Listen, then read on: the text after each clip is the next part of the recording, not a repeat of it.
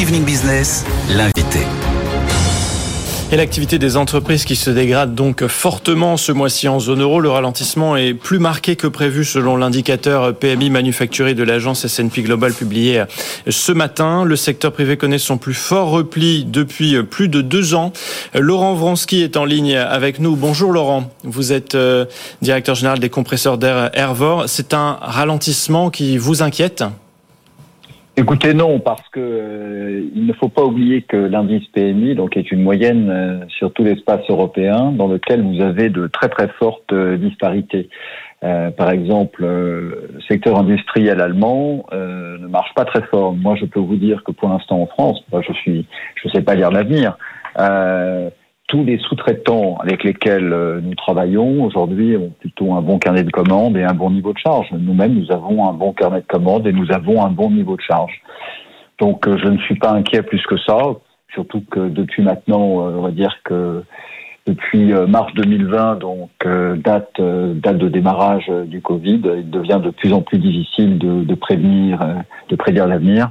Euh, je, je, rappelle qu'il y a six mois, tout le monde s'attendait au pire. Finalement, euh, l'année 2023 se passe plutôt bien. Donc pour l'instant, euh, je, je, ne nourris pas d'inquiétude particulière. Bon, J'entends ce que vous dites, hein, Laurent Vronsky, et puis vous êtes aux premières loges après tout, donc vous êtes un, Ça, sûr. un témoignage quand même très intéressant pour nous. Malgré tout, S&P Global nous dit que la production des usines a chuté à son rythme le plus rapide depuis le début de la pandémie. Vous, vous ne le ressentez pas? Non, pas pour l'instant. Mais encore une fois, c'est une moyenne. On parle de l'espace européen. Donc vous avez d'une part euh, des, pays euh, qui fonctionnent mieux que d'autres, et puis vous avez des secteurs qui euh, fonctionnent mieux que d'autres. Allez demander aux sous-traitants industriels qui travaillent pour l'aéronautique en France s'ils sont inquiets pour, pour les mois et les années à venir. Je ne crois pas. Euh, pour l'instant, pour nous, euh, l'année se présente plutôt bien, ainsi que pour euh, que pour nos sous-traitants. Mais comme vous le savez, les choses peuvent changer très vite, très fort, mais aussi bien à la baisse qu'à la hausse. Je le rappelle, tout le monde s'attendait à une année 2023 catastrophique, avec les conséquences du ralentissement suite au rattrapage post-Covid, avec la guerre en Ukraine, avec toute une série de choses, l'inflation, les pénuries, finalement, eh bien, ça se passe plutôt bien. Bon, ce qui va se passer dans deux mois je ne ah. risquerai pas un pronostic. bon, mais on va quand même passer un été euh, plutôt plutôt cool. Alors à vous entendre, hein, Laurent Vansky. Euh, Laurent, vous avez peut-être aussi écouté Emmanuel Macron à la mi-journée, le président de la République, qui est revenu euh, sur les baisses d'impôts promises d'ici à la fin du quinquennat. il, est, il a également dit un mot sur les impôts de production. Et ça, ça va vous intéresser, j'en suis sûr. Et réécoutez le président de la République. Je vous fais réagir juste après. Je confirme en effet cette décision. Elle est travaillée par le le gouvernement, en particulier le ministre des Finances. Elle sera inscrite dans euh, la loi pluriannuelle de finances publiques, qui donnera euh, justement l'évolution des impôts et des dépenses et des déficits donc jusqu'à la fin du quinquennat.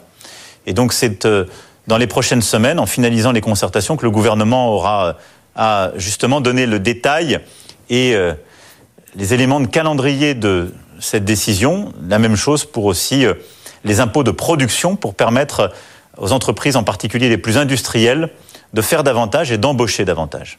Bon, il parle de vous, là, hein, Emmanuel Macron, Laurent ah, C'est clair, c'est clair. Bon, qu'est-ce que, comment vous regardez ça? C'est nécessaire? Bah, Là, embaucher, vous en avez besoin en ce moment, ça, ça, vous aidera? Ce qu'il faut savoir, c'est que euh, nous avons à financer euh, une, une, transition euh, énergétique qui va coûter très cher, qui ne va rapporter quasiment rien aux intéressés, euh, nous avons également besoin de, de, financer toute une série de, de hausses de coûts, sachant que l'impôt de production est sans doute l'un des impôts les, plus imbéciles au panthéon des impôts imbéciles. Pourquoi? Parce que toutes les entreprises le payent, qu'elles soient bénéficiaires ou déficitaires. Et deuxièmement, plus elles créent de la valeur ajoutée, donc plus elles créent de la richesse, plus elles payent, elles payent cet impôt. C'est un impôt qui est fortement décrié, pas seulement depuis six mois, mais depuis des décennies.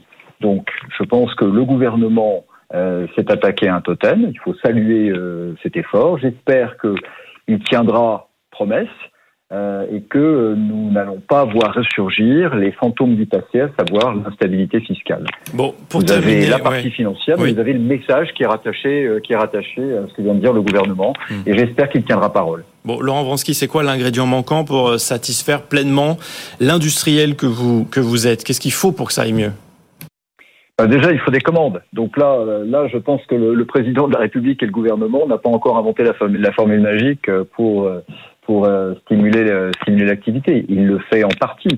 Maintenant, ce qui est important, c'est que le rôle du gouvernement, c'est de créer l'espace le plus fluide et le plus souple possible pour que nous, industriels, nous puissions répondre aux aléas d'une conjoncture qui est de plus en plus difficile à prévoir.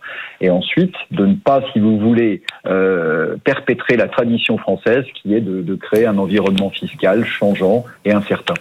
Message reçu. Merci beaucoup euh, Laurent Vransky d'avoir été avec nous euh, en cette fin de mois de juillet, directeur général d'Ervor.